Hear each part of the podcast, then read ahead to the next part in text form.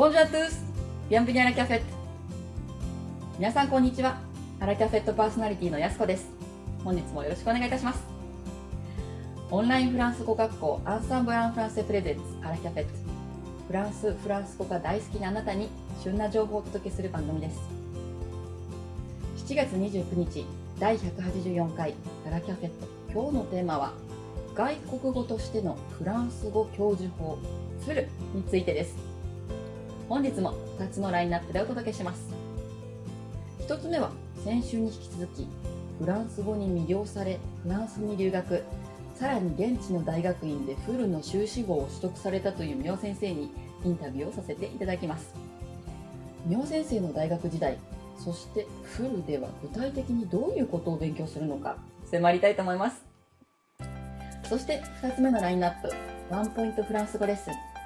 今週も担当は宮先生です。初級編として否定表現について解説をしていただきます。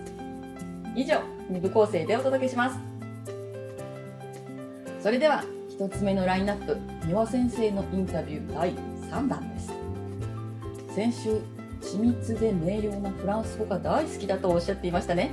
皆さんもこの難しいと思われがちなフランス語に対するイメージが少し変わったのではないでしょうか。そして人に教えることが大好きだという宮先生。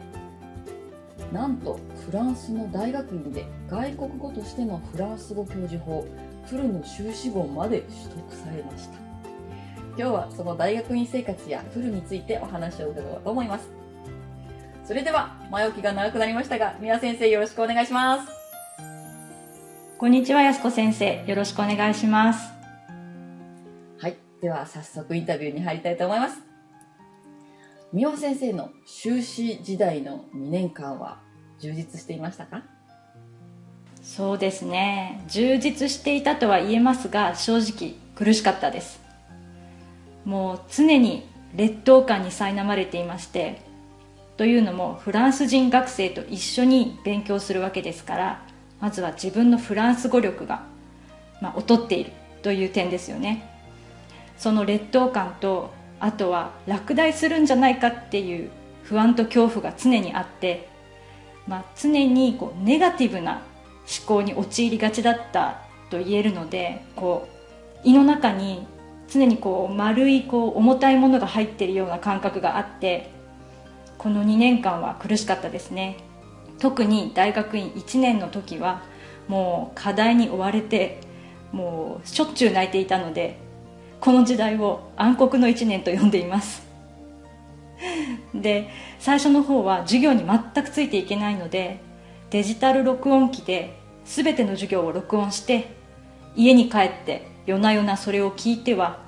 パソコンに全部打ち込むという作業を何ヶ月もやっていたのでもう時間もかかってすごく大変でした。でもおかげでディクテの力はついたかなと思います。あとはレポートの提出日の前日に1ページも書いていないっていうことが何回かあってでフランス人の友達に私も諦めるって泣きついたこともあるんですけどその子に「ダメだ何でもいいからとにかく出せそれが大事だ」って言われましてそれで泣きながら徹夜して書いたこともあります。なるほど。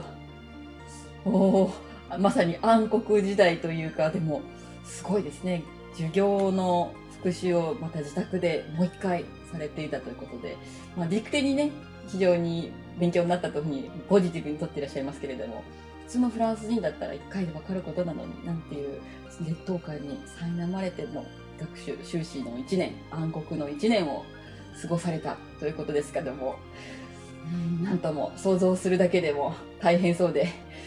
ああ、本当にすごかったんだなと思って聞いておりました。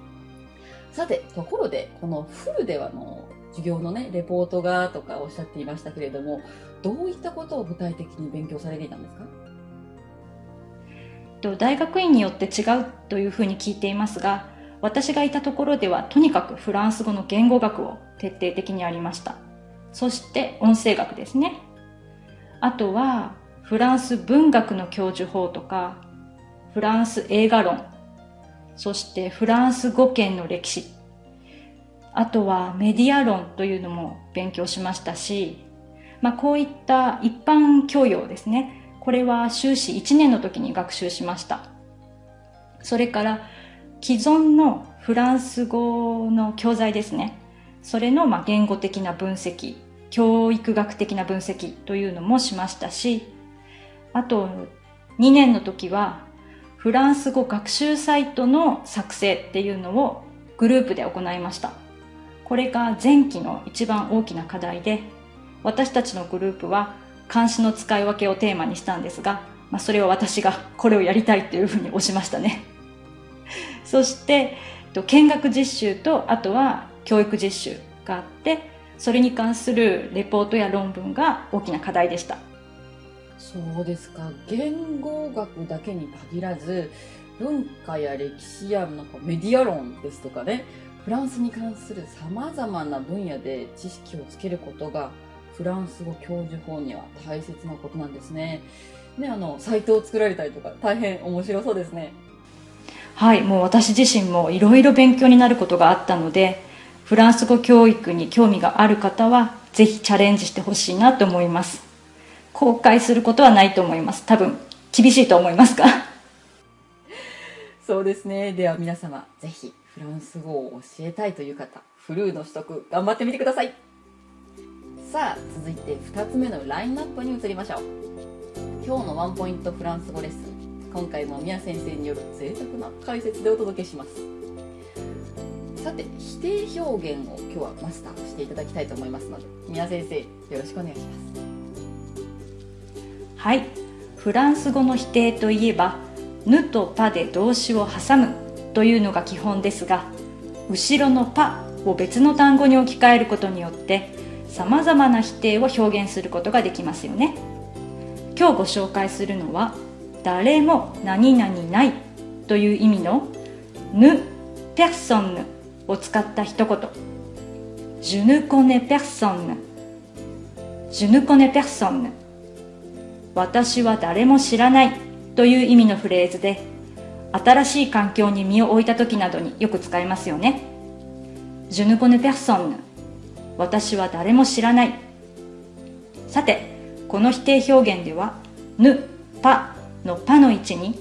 人を表す女性名詞ペルソンヌを入れます。そうすることで